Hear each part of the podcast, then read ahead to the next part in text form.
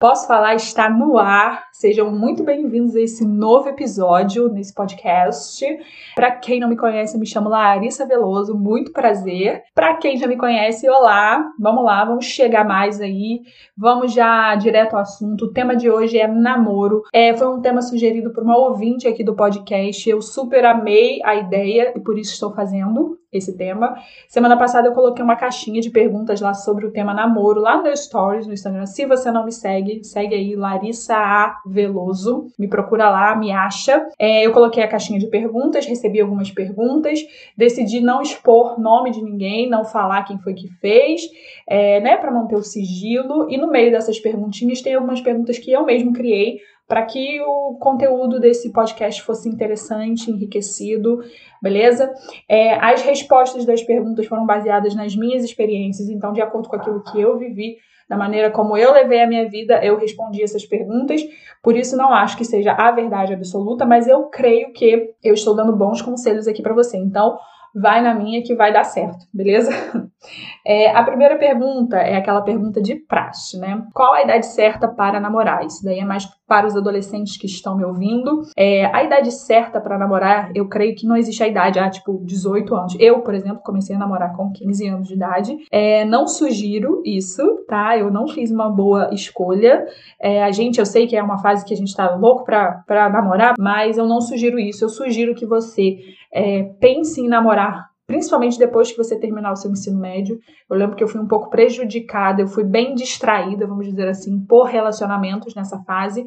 E logo essa fase, que é uma fase tão importante, é uma fase em que a gente está com a mente boa para aprender muito, para se envolver, para se relacionar com pessoas, para conhecer pessoas diferentes. E eu acho que é uma fase que se a gente está namorando, a gente só perde, sabe? A gente perde o outro perde, a gente deixa de viver experiências que são específicas para essa idade.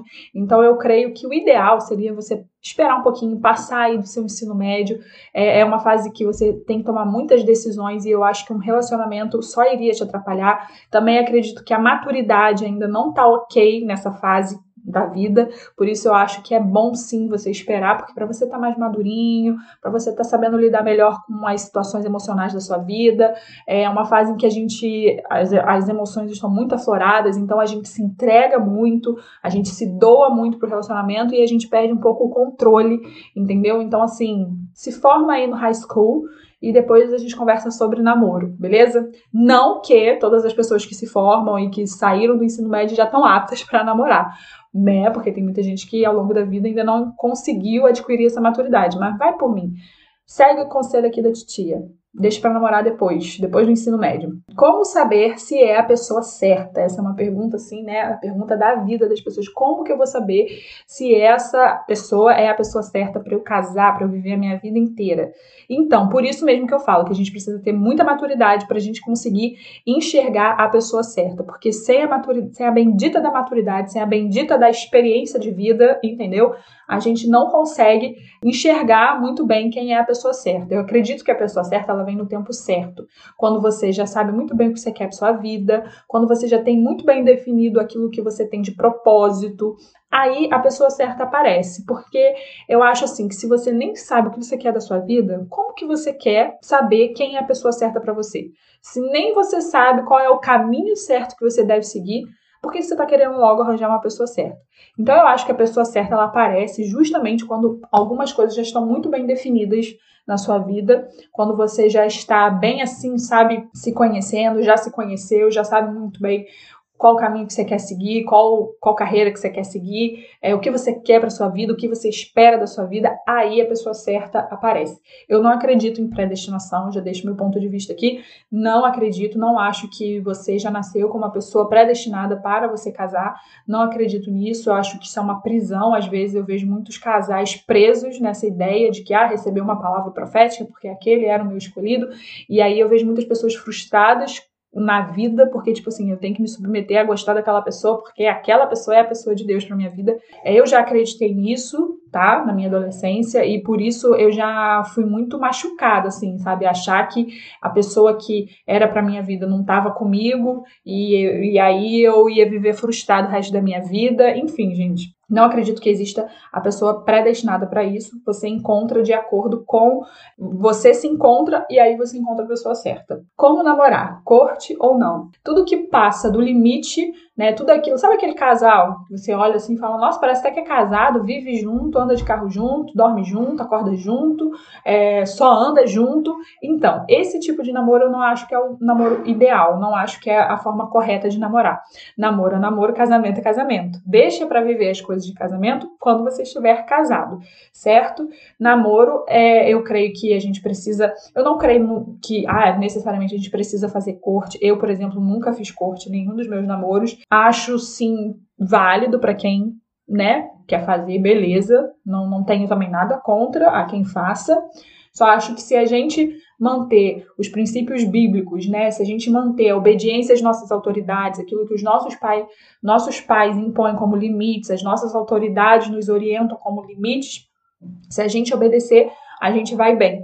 Então, ouve muito aí o que seu pai, sua mãe está falando, ouve muito aí o que seu líder está falando, seu pastor está falando, que eu tenho certeza que você vai vai, vai dar bom para você, vocês não vão cair em pecado, vocês não vão é, ter grandes dificuldades em relação a isso, certo? Que eu devo saber antes de namorar. Como eu disse aqui já para vocês, né, namoro não é casamento. Então, o que você precisa saber é que você não precisa fazer o seu namoro dar certo. O namoro pode dar errado. O que não pode dar errado é o casamento. E aí, isso já muda muita coisa na hora que você entra pro namoro. Porque aí você não vai ficar tentando ser uma pessoa que você não é, não vai ficar escondendo aquilo de feio que você tem. Você vai ser o mais transparente possível e você vai querer saber o, máximo de coisas que você puder saber sobre é, a pessoa com quem você está se relacionando para saber exatamente se é com essa pessoa que você quer passar o resto da sua vida. Eu lembro que, né, nos meus namoros, essa coisa de querer dar certo, de, sabe, não, vamos dar um tempo, vamos ver se continua. Cara, não, sabe? Deu errado, já encontrou é, controvérsias, já não tá batendo um com o outro, um não tá mais falando o que o outro tá falando, é, você não concorda com o posicionamento dele em relação à política, você não concorda com o posicionamento dele em relação a tantas outras coisas, é agora que é a hora dessas coisas darem ruim, é agora que é a hora de ter treta mesmo, de vir tudo à tona para que quando você chegar no casamento, você veja que você casou com a pessoa completamente errada, completamente diferente daquilo, daquela pessoa com quem você convivia no seu namoro, né? Quanto tempo deve durar um namoro?